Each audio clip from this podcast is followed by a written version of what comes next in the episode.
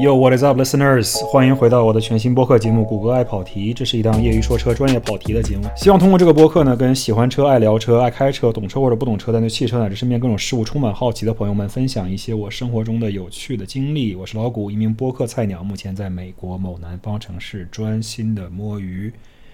那么我们的播客可以在 Apple Podcast、Google Podcast、Spotify、Stitcher 和小宇宙等播客平台收听到。假如你对我的节目感觉还不错呢，那么欢迎订阅、评论、参与讨论，并转发给你的朋友们。老谷在此感谢大家的支持。那么书接上回啊，我们上一季的节目讲了保时捷上市这件事情，讲了很多关于这家公司上市之后的股权结构，以及保时捷波尔舍这个家族怎样恢复了对这家企业的控制。那么今天这下半期节目呢，其实我们想更多的去讨论一下这次上市过程中。通过保时捷的招股书透露出哪些这个公司过去几年的一些经营的细节，以及他们对未来这家汽车公司有哪些重要的展望和发展的一些规划。那么招股书呢，总共有八百二十页。这篇招股书里面的内容呢，其实非常多的干货。啊，其实今天的节目可能也讲不全这里面很多内容，但是呢，我通过自己的阅读，提纲挈领的给大家讲一讲。我认为一些比较有趣的发现和一些比较重要的信息吧。那开始之前，按照我们播客惯例，我们先喝起来。今天我们喝点什么？今天我们喝的是一款来自意大利的葡萄酒。啊，这个品牌就不重要了。啊，重要的是这是一款 Moscato。Moscato 呢本身是一种葡萄的品种，它在葡萄当中酿出来的酒呢算是非常非常甜的。啊，所以我个人呢认为这是一款非常适合。餐前饮用或者是餐后饮用的一款甜酒，呃，把它用来配合一些食物来吃呢，可能会显得有点喧宾夺主。但是，如果你特别喜欢吃辣呢，喝点这个也不错。而且这个酒呢度数比较低，只有五度左右。呃，意大利的这些 Moscato 呢，其实本身价格也非常亲民。像这款酒的话，在超市就能买得到，可能也就十几二十块美金的样子。但是它却得到了这个意大利 DOCG 的这个。呃，认可，所以说它的酒的品质是比较有保证的。那么，今天我们喝起这个甜甜的意大利葡萄酒，我们来聊一聊保时捷的一些招股书当中的内容。招股书当中呢，其实有很多有趣的信息了。我们现在呢，就把它大致为划分三个比较重要的点，来给大家分类讲解一下。首先，第一点呢，我觉得。这个招股书里面透露的最重要的一个信息，就是说他对保时捷这家公司啊，对于中国市场非常的重视。他之所以这么重视，显然是因为中国市场对于保时捷来说是一个非常重要的市场。我们现在从一个数字上来看一个非常有趣的现象啊，整个这个招股书八百二十页里面，如果你搜索一下它的关键词的话。呃，顺便说一句啊，这个招股书是英文的，所以我搜索的都是英文关键词。如果你搜 China 这个关键词的话，你会发现整个文中提到了二百四十六次，这还不包括 Chinese 或者是呃其他的跟中国有关的一些关键词。呃，相比而言呢，当你搜索北美，也就是 North America 的话，你会搜到只有提及六十二次。你搜欧洲 Europe 这个单词。发现招股书中招股书中只提及到九十次，那么从这一个简单的数据统计呢，你就能看出来保时捷公司在它上市的过程中对于中国市场的一些重视。那从实际情况来讲，保时捷全球最大的单一市场确实也就是中国市场。二零二一年，保时捷公司总共在全球交付了三十点一九万辆汽车。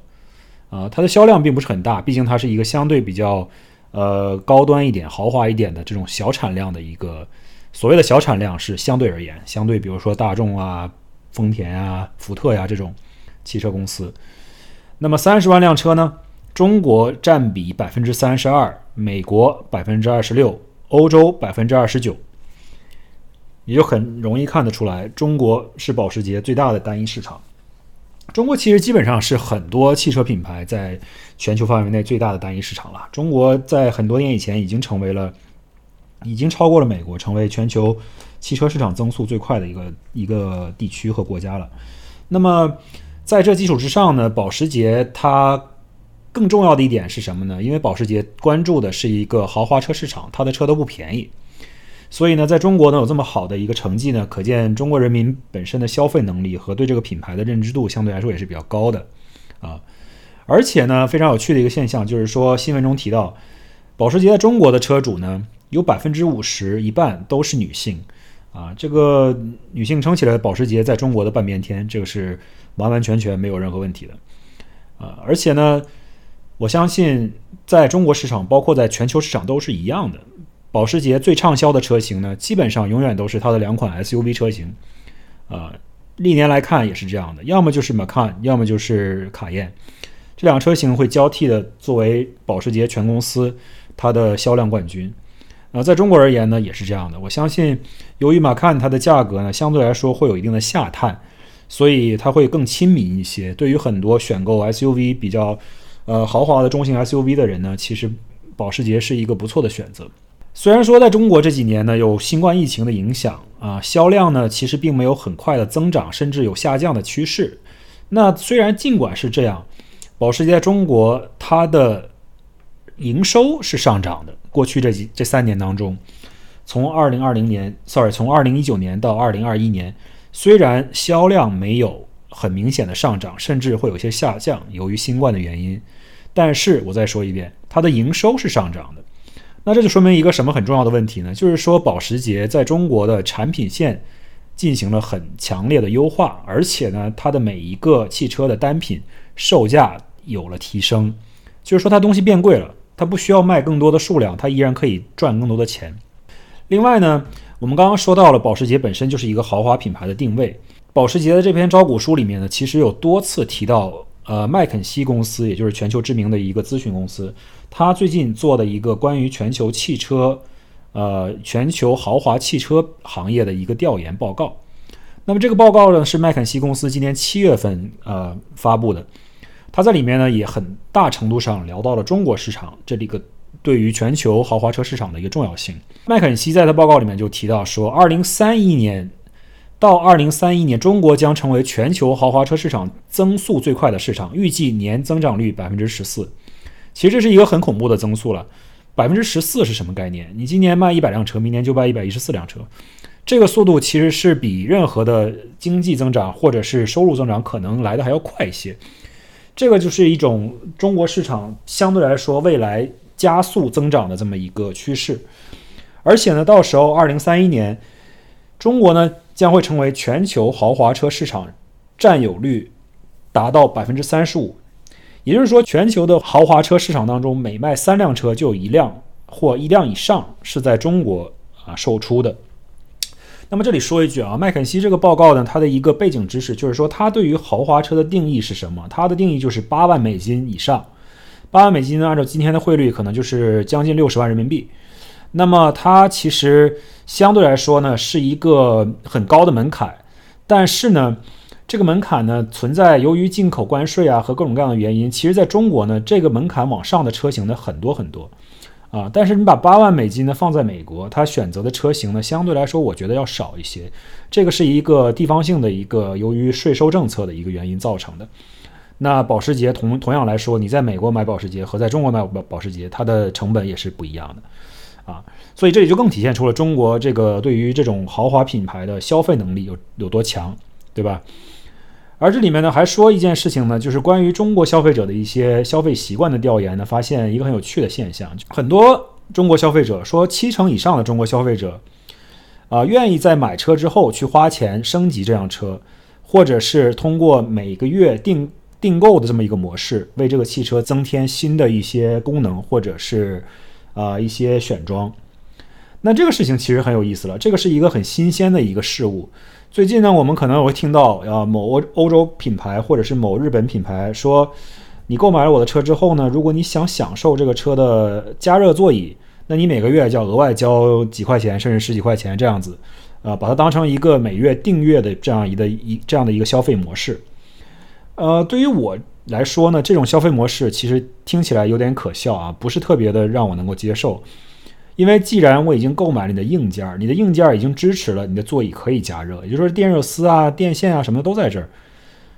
如果我甚至懂一些机械和电子产品的原理的话，我甚至可以自己去 hack 你这个系统，然后让它越过你的这个每个月的订订阅系统，让它能够为我服务。而且我觉得这种这种操作完全没有必要啊！对于消费者来说，感觉像是被欺骗，甚至被欺负的一种感觉。你明明把你的车子已经造好了，就为了这几块钱，然后去呃让消费者每个月再掏掏腰包去订阅这个事情，我觉得并不太可取。反之而言呢，我觉得，如果这些中国消费者接受调查的时候想到的是，比如说像特斯拉这种，呃，新能源汽车可以 over the air，就是通过无线更新系统软件的这种方式，那你去花费一些钱来升级你系统的软件，给你的车提供更多的功能或者是性能的话，我觉得这个我是可以接受的，因为特斯拉或者是相似的这种新能源汽车呢。它有一个很大的一个特征是什么？尤其是特斯拉，其他的公司呢，我还不敢说。特斯拉呢，我觉得它是一个卖软件、卖服务，同时送汽车的这么样一个概念。你购买这个车呢，由于它本身的设计呢，其实也比较中庸，它的内饰配置呢，其实所谓的豪华也不算豪华。它的真正值钱的地方呢，就是它的软件。那么你之后购买车之后，依然可以通过。它的这种 over the air OTA 去更新你的软件，然后开发更多的一些功能，那这个确实是你购买这辆车的一个核心价值所在。这样的东西呢，我觉得我是可以接受的。但是你买一辆传统的汽车，比如说烧油的、烧柴油的，或者是怎么样混动的，像我刚刚说的这个座椅加热的这个例子，那么它的硬件系统非常非常的简单，这个东西功能已经在这个车上存在于几十年甚至上百年了。那你为什么还要突然把这个功能从你的消费者手中夺走，让他们去额外支付这样一笔钱去开启这个功能呢？我觉得这个就是非常不合理。就算你这样能赚到钱，但对于你的品牌的形象也是一个非常负面的一个打击。我认为。我们再说回这个麦肯锡的报告，这个麦肯锡的报告里面呢说，关于豪华汽车这个概念，很多传统的意义上的豪华，包括。呃，整个车的设计工艺啊，制造工艺啊，包括一些材料的选用啊，一些材料的成色呀，这些依然是非常重要的元素。那么，在中国的消费者购买这些豪华汽车的时候呢，这些元素依然非常的重要。但是呢，对于中国的消费者来说，其实很重要的一点，这个调查发现，我们会更加注重这个车的科技感和它功能上的一些前卫性，或者叫前瞻性。这里面涉及到什么？就比如说这个车的驱动系统，它是不是最新的一些，比如说新能源汽车的科技，它的软件，它的人车系统交互，它的一些数字系统，它的一些连接功能，比如说它是否能够连接到你各种各样的物联网，以及这个车的自动驾驶功能，也就是它的辅助驾驶和自动驾驶功能，或者叫做 ADAS。这里面呢，就是很独特的一个中国消费者的一个偏好了。而这个报告中也提到说，如果看德国或者是美国的消费者，他们在购买豪华车的时候，看重的更多的是这个车的外观造型、它的 style 以及它的性能。更重要的、更重要的一点是它的驾乘感受，也就是说，这个 feel 非常的重要。那么这一点，其实我个人呢，从阅读很多这种汽车媒体啊，和观看很多这种汽车的新媒体视频之类的。我也深有体会，怎么说呢？就如果你看美国的，无论是杂志也好，还是网络也好，还是新媒体，还是视频也好，很多车评人的车评呢，更多的会花很多篇幅去描述这个车的感觉。也就是说，你的屁股坐在这个驾驶座椅上，你的手把着方向盘，你的脚踩着这个脚踏板，你的手去搬动这个换挡的把手。它给你带来的一种感觉是什么？美国的很多这种媒体会花很大的篇幅和视频的时间去描述这些东西。当然了，美国的媒体也不是不去描述，比如说对比测试啊、性能测试啊、绕桩啊、赛道跑圈啊，或者是碰撞啊这些分数啊，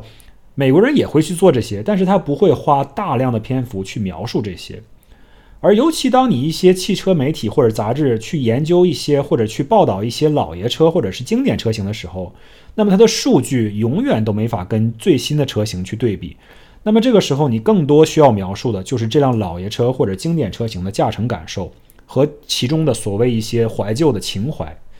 那这一点呢，在中国的市场上，尤其是在中国的媒体上是很少见到的，因为中国市场呢本身也是一个比较新兴的市场，它对于这种汽车的使用习惯和对于汽车的认知呢，相对来说也是存在于一种比较功利性的一个阶段。大家普遍认为汽车是一个代步工具，而且呢，你在美国一个家庭通常有一辆、两辆甚至两辆以上的汽车。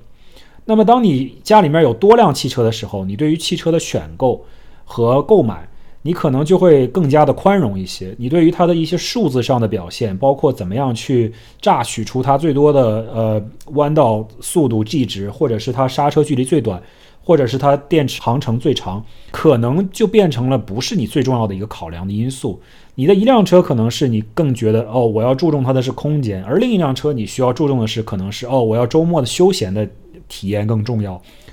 所以。这里面会有很多的区别，而中国的消费者通常是会用很多的积蓄去购买一辆车，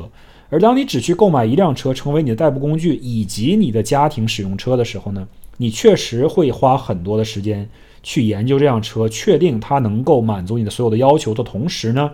它也是同级别当车当中表现最好的一辆。就像我们在中国参加考试一样，我们都会研究的非常非常的透彻和细腻。每一个细节都要研究清楚，跟其他的相同车型进行对比，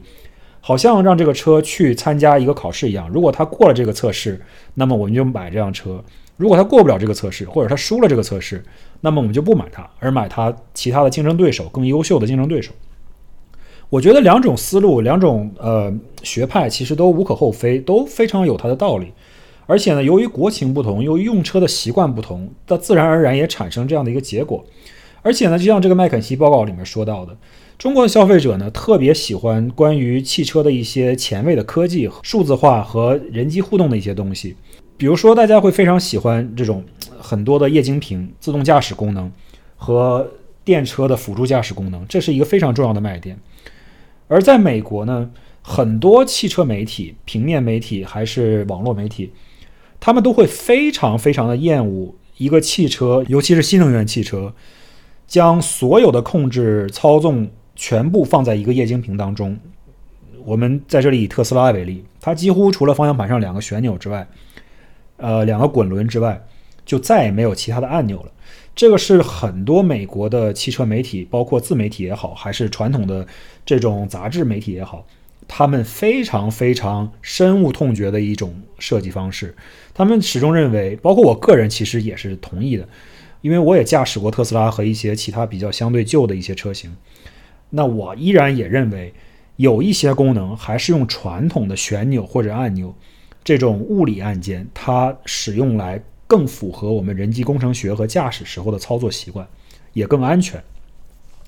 那么这一点我们可能稍微说的有点远了，但是呢，针对于这个研究结果呢，其实保时捷应该会在中国啊推出一系列很。呃，符合这种需求的一些新产品，包括下面我会讲到保时捷未来对于自己的一些电气化和新能源汽车的规划。那么我相信它的新能源汽车一旦推出呢，它一定不会在科技感这方面有所缺失。那么它也能够更好的俘获中国消费者的一些芳心和爱戴。那么接下来我们说的这个招股书中发现的一些事情的第二项，第二大项说到的是什么呢？就是说。保时捷这个车厂作为一个，我不知道该怎么样用一个简单的词语来形容它的定位，但是它呢是一个介于纯豪华车或者是叫超高端豪华车型，呃的制造商和纯大众或者是纯粹销量为王的一些汽车品牌之间的这么一个概念。也就是说，它既不是大众、苏巴鲁或者是 Toyota。它也不是宾利，或者是劳斯莱斯，它也不是兰博基尼。你如果听说过以前一些这种所谓的超跑俱乐部啊，或者是这些车友会什么的，他们这些车主都开什么车？你会发现这些超跑俱乐部里面，除了各式各样的法拉利啊、兰博基尼啊，或者是迈凯伦之外呢，其实基本上最入门的车款就是大概是保时捷911，而且是保时捷911一些相对来说比较高端的车型。那么从价位上来讲，其实也是这样的。保时捷呢，本身911它的定位就是比较高的，最基本款的保时捷911，二零二二年基本上也要达到十万美金了，而且这还是没有加装任何选配的时候。一辆保时捷911 Turbo S 轻轻松松可以超过二十万，而一辆限量版的911，比如说今年保时捷推出了一款叫做911 Sport Classic，那么这个也是沿袭了911历史上的一些这种 Sport Classics 的经典传统，它重新打造了一款这样的车，它用的呢是保时捷 Turbo 的发动机，但是呢它的内饰啊、外观啊方面上面放了很多这种经典的涂装啊和一些细节上的配置，而且有很多不同的这种。呃，细细腻的这种设计上的一些呃小心思，让你觉得这是一个非常特殊的车型。那么这款车呢，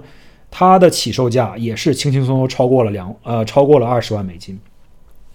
而且这个车呢是全球限量，你要是没有一定的保时捷的这种呃车主的经历，或者是你没有买过很多辆保时捷的话，你甚至都没有机会拿到这样的一个配额。你想要有钱去买这辆车，你可能都买不到。那么这也就是说到了保时捷在它的招股书中提到的第二个重要信息，也就是说，它的产品定义和它的品牌定位呢，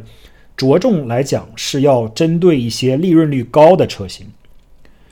那么虽然全部车型来讲，保时捷整个公司它最畅销的是它的 Macan 和 Cayen SUV 车型，但是呢，不管是这些车型，还是911也好，还是 Taycan 也好，还是 Panamera 也好。它的车型里面，越是高级的车型，它的利润率越高。而且保时捷作为一个公司，它有一个什么样的特色呢？如果你上过保时捷的网站，试着去选配一下你自己的车型，这个不要钱，每个人都可以去做，当当成一个这样的一个游戏一样可以去玩。你会发现，保时捷这家公司提供的选装配置和选装的可能性是非常非常广的。你想要选择不同颜色的安全带、不同颜色的座椅、不同颜色的座椅上的缝线、不同颜色的内饰、不同颜色的车漆，啊，选择不同的一些车身的 logo 怎么样装？车尾上显示911还是显示911 Carrera 还是显示911 Carrera 4S 还是显显示911 Carrera 4S GTS？所有这些都可以根据用户的偏好来定制。而且更高一层的，保时捷还提供一个项目，叫做 Exclusive Manufacturer。那么这个是什么呢？这就是给你保时捷车主更多的个性化定制的空间。你可以，比如说保时捷提供让你 Paint to Sample，你可以拿一个汽车车漆的样子，然后保时捷就给你按照你提出的颜色的样子，给你车喷一个一模一样的颜色。比如说，我就想把我的保时捷喷成法拉利的红色，没问题，人家可以给你喷。你说我就想把它喷成我们家之前那辆现代伊兰特的灰色，没问题，你只要拿出来 sample，它就可以给你喷。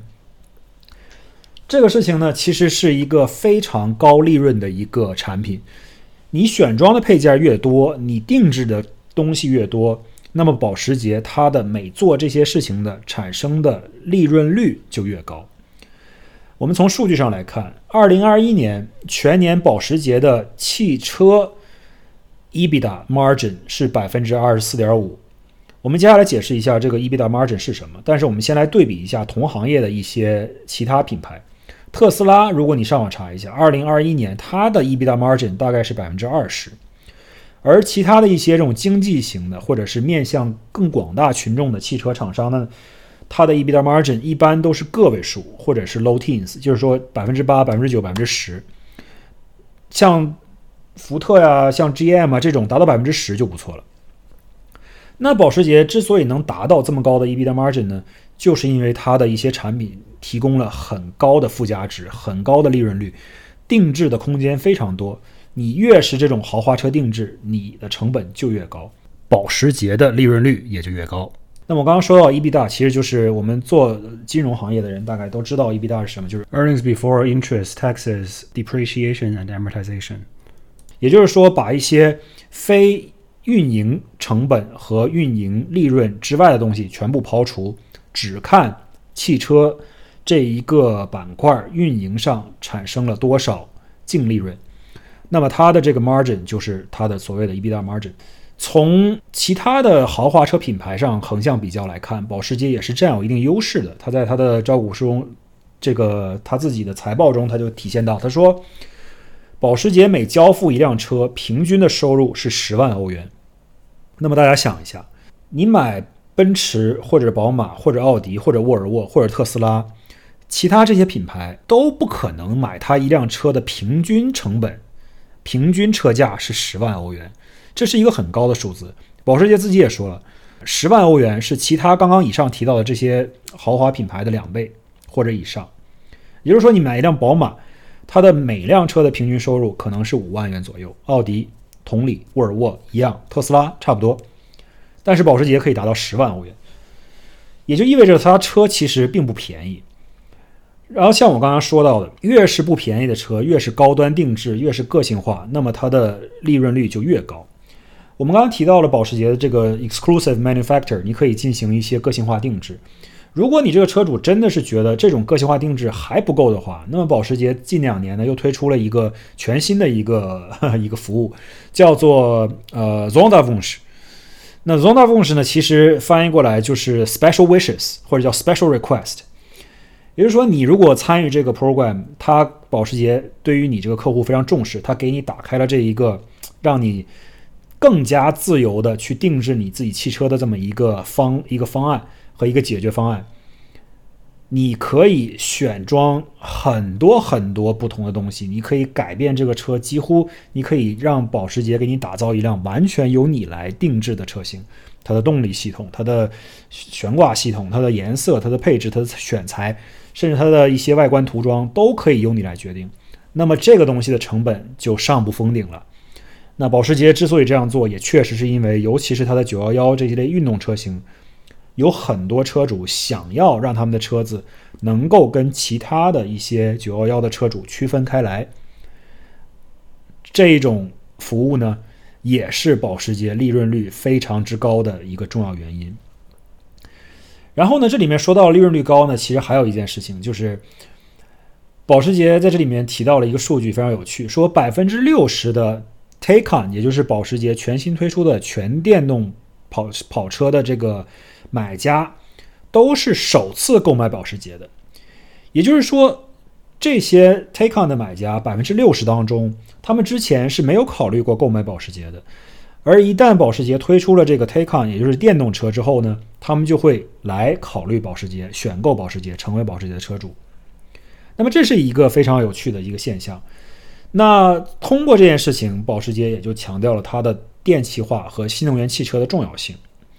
那么接下来呢，我们就说到了电动车和电气化这个第三个招股书当中提到的最重要的一个信息。整个招股书我刚刚说了八百二十页，电动车 （electrified vehicle） 这个词提到了一百五十八次，BEV 也就是 battery electrified vehicle 电池驱动的电动车提及到了二百六十四次。那也就是说，在未来一到两年之内，电动车。将是保时捷非常非常重要的一个策略的重心。保时捷呢，之前已经公布了，说它的718系列将会推出纯电跑车。那718大家都知道了，传统意义上来讲，它是一个呃引擎中置，然后后轮驱动的一些两座小跑车车型，包括过去的 Boxster 和过去的 Cayman，也就是说它可以是敞篷，也可以是硬顶。那么现在呢，接下来呢，它将推出718系列的纯电跑车。那么这个车型呢，如果它做得好，甚至可以直接跟未来的这个特斯拉 Roadster 进行竞争。当然了，我更愿意相信保时捷能够先率先推出718系列的运动跑车，而特斯拉的这个 Roadster 到底什么时候才能出来呢？我觉得永远都是一个谜啊！这个也是我对于特斯拉的一点点小小的诟病，不知道它这个牛到底要吹到什么时候，才能把它的车真正的交付到用户的手中啊！嗯，说到这儿跑远了，说回保时捷。除了718之外呢，保时捷还承诺说将来会推出 Macan 纯电 SUV。那这也是一个很重要的，本身 Macan 就是保时捷公司这个毫无疑问的第一主力车型，也是它走量最重要的一个车型。那么当你推出了 Macan 这个 SUV 的时候，它可以直接竞争市面上的所有同级别的电动 SUV，甚至是电动的轿车。因为大家全世界本身也是从轿车向 SUV 这样一个转型过渡的一个大趋势，所以呢，这个你做了一个这种中型的一个电动 SUV 呢，基本上可以涵盖了所有同级别的轿车和 SUV 的竞品。很多消费者都会去 Cross Shop 这些不同的车型，而看到保时捷这样的一个品牌推出它的电动车呢，我相信啊也能够吸引很多消费者的眼球。呃，另外呢，关于九幺幺这件事情呢，保时捷确实有说到，说我们计划到二零二五年，全球将有百分之五十新交付的车型会是电气化车型；到二零三零年，百分之八十的车型都将会是电气化车型。但是九幺幺呢，最多最多，我觉得我猜测可能会有混合动力。但是呢，保时捷和皮耶希家族承诺说。永远不会让九幺幺变成纯电啊！这是他们曾经放下的狠话。当然了，这一点我们现在话都是可以说出去的啊。在于这种企业经营范围之内呢，许多时候说出去的话并不代表任何事情啊。你从伊隆马斯克说出的话你就知道了，他说的话基本上有效期可能就只有呃几几秒钟的时间啊，下一下一分钟可能就不知道他说的话是不是真的了。那么保时捷说九幺幺永远不会成为纯电。这个事情呢，其实我觉得也要看大家这个社会怎么样发展进步，以及各种国家的政治环境怎么样去发展进步。比如说九幺幺在美国，它最大的市场就是美国的加州。大家可能有所耳闻，说加州呢政府之前已经开始规定了，说二零三五年，首先加州是全美国对于汽车排放和汽车污染。这个相关的一些规章制度最严格的一个州，很多美国范围之内的这种关于汽车环境的法律呢，都是由加州的这个机构来制定的。那么加州政府就说了，说二零三五年开始，我们州内将不允许再有内燃机汽车新车上牌上路。这句话引申的意义是什么呢？就是说，如果是旧车的话，或者是二手车、老爷车，我管不了。我依然可以让你在路上跑，但是呢，二零三五年开始，新车在加州范围之内，如果你是内燃机车的话，我就不允许你再卖了。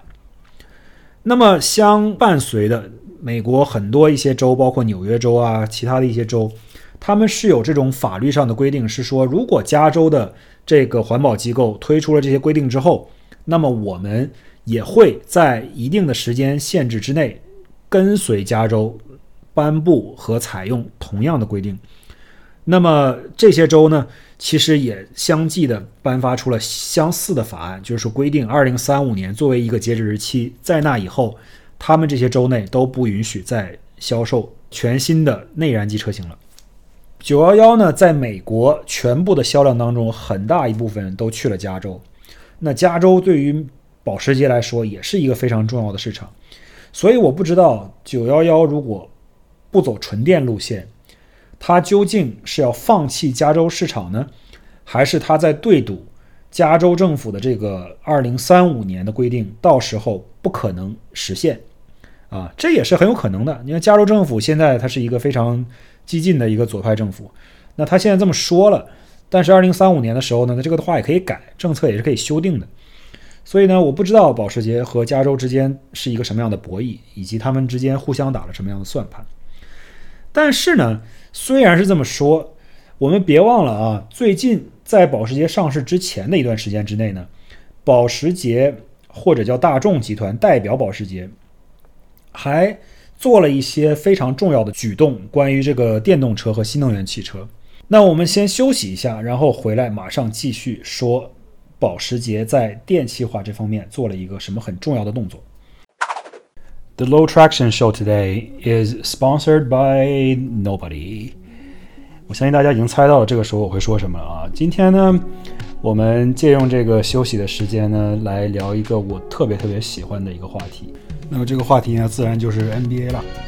新赛季的 NBA 呢，再有一个礼拜马上就要开始了啊！今年2022到2023赛季呢，由于这个夏季转会和选秀呢，其实发生了很多变化啊，再加上一些。过去的伤员呢，现在马上要复出了。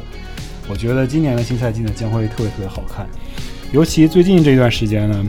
呃，一些国际比赛啊，包括一些季前赛什么的，好像有很多。特别有意思的新闻，值得大家谈一谈啊。今天简单小说一下啊，最近特别关注，相信很多人都有在关注，就是这个来自法国的十八岁小将啊，叫 Victor，呃，文班尼亚马，文班亚马，哥们儿身高两米二，臂展两米四。打球的灵活性呢，却感觉有点像杜兰特啊，三分两分特别准，各种翻身跳投啊，各种运球，各种被打又是过人又是扣篮的啊，连盖帽、防守、护框什么都有。啊，这哥们儿跟戈贝尔站在一起，比戈贝尔还高。但你这戈贝尔，你想让他投个篮，我觉得真的是比登天还难。但是这小哥两米二的身高，在外线扔三分，一个一个比谁都准。这个大概基本上预定了二零二三年新秀状元的这么一个签儿。感觉这小哥前途无量，非常不错。另外呢，今年新秀其实也选出来很多，当然我特别可惜，我觉得这个切特 Homegrown Chet Homegrown 他居然在打这这季前赛的时候，或者是叫这个这不叫季前赛了，打这个夏季出去玩的联赛的时候，居然把自己给弄伤了，一个赛季报销也是挺可惜的。呃，今年 NBA 虽然说很好看啊，但是大家相信心目中都会有自己的一些预测。我现在。我的主队现在就是迈阿密热火队了，自然，嗯，不过今年热火队似乎整个夏天什么都没做啊，也没有什么大的引援，也没有什么大的转会，呃，唯一就是选了个新秀，感觉还可以。但是呢，看这个情况，这个阵容估计今年不可能再进东部决赛了。那凯子我估计也进不去了，教练都不要了，对吧？布鲁克林呢，我希望你好自为之，对吧？有一手好牌，别再打烂了。另外，今年的克利夫兰呢，我特别特别喜欢你们的阵容，希望你们能够快点磨合，赶快打出成绩。七六人队呢，别的不说，我就希望你们能赶紧送给大帝一个常规赛 MVP 吧。啊，哈登努努力，把大帝送上 MVP。当然了，一说到 MVP 呢，可能还是要先过了字母哥这一关啊。字母哥说你要拿 MVP，MVP，我可不同意。德罗赞，我个人非常欣赏他的球风，但是公牛这一个赛季呢，我看估计又是一轮游了季后赛。杰伦布伦森呢，这哥们儿一顿张罗，上有老下有小，全都动用了，去了纽约尼克斯。我希望你呢，别给你爸丢人。亚特兰大老鹰呢，可能算是一支暗搓搓有点牛逼的队伍今年，但说到最后吧，我觉得东部可能还是干不过西部。呃，虽然说勇士现在感觉被格林一拳打散。那接下来我估计是不是要看快船夺冠了？今年啊，大家说说到底今年谁是最强的 NBA 队伍？那么我们就说到这儿吧。我再说下去恐怕就有人要揍我了。那个我们非常期待 NBA 赛季开始。我们随着 NBA 赛季开始呢，我也会嗯适当的穿插一些我看球的经 看球的观赏心得和一些我的评论。NBA 毕竟是我一个从小到大最大的一个个人爱好吧，除了汽车之外，非常高兴 NBA 马上要开始了。OK，回到我们节目原来的内容，欢迎回来。那么我刚刚说到了，保时捷上市之前那段时间之内呢，做了一个很重要的动作，包括大众集团在内。那这个是什么事儿呢？就是大众集团首先把布加迪这个品牌，也就是超跑布加迪这个品牌，把它单拎出来。跟来自克罗地亚的这家叫做 Rimas 的纯电动超跑公司做了一个 JV，也就是合资公司。这家公司呢，由保时捷控控股百分之四十五，另外百分之五十五呢由 Rimas Group 拥有。这次投资呢，给 Rimas Group 估值超过了二十亿欧元。那 Rimas 是谁？这是一家非常神奇的公司啊！大家都知道，克罗地亚这个国家呢，其实。呃，虽然大家可能没去过或者怎么样不熟悉，但是我也没去过啊。但是至少我们通过一些呃足球啊或者是篮球比赛，对这个国家多少有一些耳闻，因为他们在国际足坛上其实有很大的一些呃表现是很亮眼的，包括上一届世界杯一直打到了决赛圈，呃不是决赛圈，一直打到了总决赛啊，就是这个争冠亚军的决这个比赛。而且呢，克罗地亚确实也出过很多这种非常知名的球星，比如说这个莫德里奇啊，比如说当年的达沃苏克呀，比如说曼朱基奇啊。而且不光是足球踢得好，人家篮球也不错啊。现在这个在 NBA 打球的博扬啊，包括过去公牛队的库科奇啊，再包括更早一些的有一个老球迷大家可能知道的一个人，叫做德拉琴彼得洛维奇。那这些人都是来自于克罗地亚的。还有一个人啊，是一个历史人物，大家可能不太了解。尼古拉特斯拉其实也是出生在今时今日今日的克罗地亚境内的啊。特斯拉当年出生的时候，这个地方还是当年的奥地利帝国的一部分。但是呢，以现在的地理来讲，它是属于克罗地亚境内的。而这个 Rimac 公司的创始人呢，叫做 Mate Rimac，他本身也就是说，我们这个国家诞生了像特斯拉这么优秀的这个玩电的选手啊，科学家，我们也应该去造这种。电动车，于是呢，这哥们儿现在他才三十四岁啊，哥们儿是八八年生的，跟我是同一年的，可能年纪比我还小一些。哥们儿就创立了这个 Rimac 公司。这个公司呢，不仅是研究电池、电动系统的科技，它可以给很多的全球的汽车公司提供这个电力驱动或者是电池方面的解决方案，提供咨询，提供科技输出。它本身呢，就是一个由全球很多汽车。厂商认可的一个呃 Tier One 这个 OEM supplier，而且呢，最近他也拿到了很多投资。刚刚说到了保时捷投资了呃五亿欧元，今年六月份的时候，而韩国现代集团呢也投资了很多。现在呢，汉现代集团在 Rimac Group 也占股了百分之十二。这些公司呢都是看中了 Rimac 集团在于电动车和电动超跑领域的一些很前沿的科技和研究成果。那么 Remus 呢？其实到至今为止，它唯一的一款量产车型呢，或者即将推出的量产车型呢，叫做 Nevera。这款车呢是一个超跑来的，它本身最低配的版本就有一千四百匹马力啊，高配版本可能两千匹马力往上，非常非常的惊人。最近在网上的一些媒体上已经开始有。